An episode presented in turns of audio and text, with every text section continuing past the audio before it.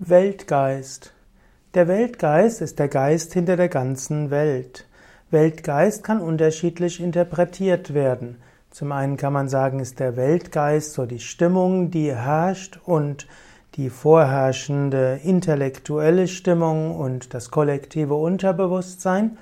Als Weltgeist kann man auch den Geist der Erde bezeichnen. Die Welt wird ja manchmal mit der Erde gleichgesetzt und so kann man sagen, Letztlich der Erdgeist oder auch Mutter Erde ist der Weltgeist und manchmal spricht man auch vom Weltgeist als letztlich das Bewusstsein hinter dem ganzen Weltall, hinter der ganzen Welt. Man könnte auch sagen, der Weltgeist ist ein anderer Name für Gott, der sich manifestiert als die ganze Welt und dessen Bewusstsein die Welt an sich ist.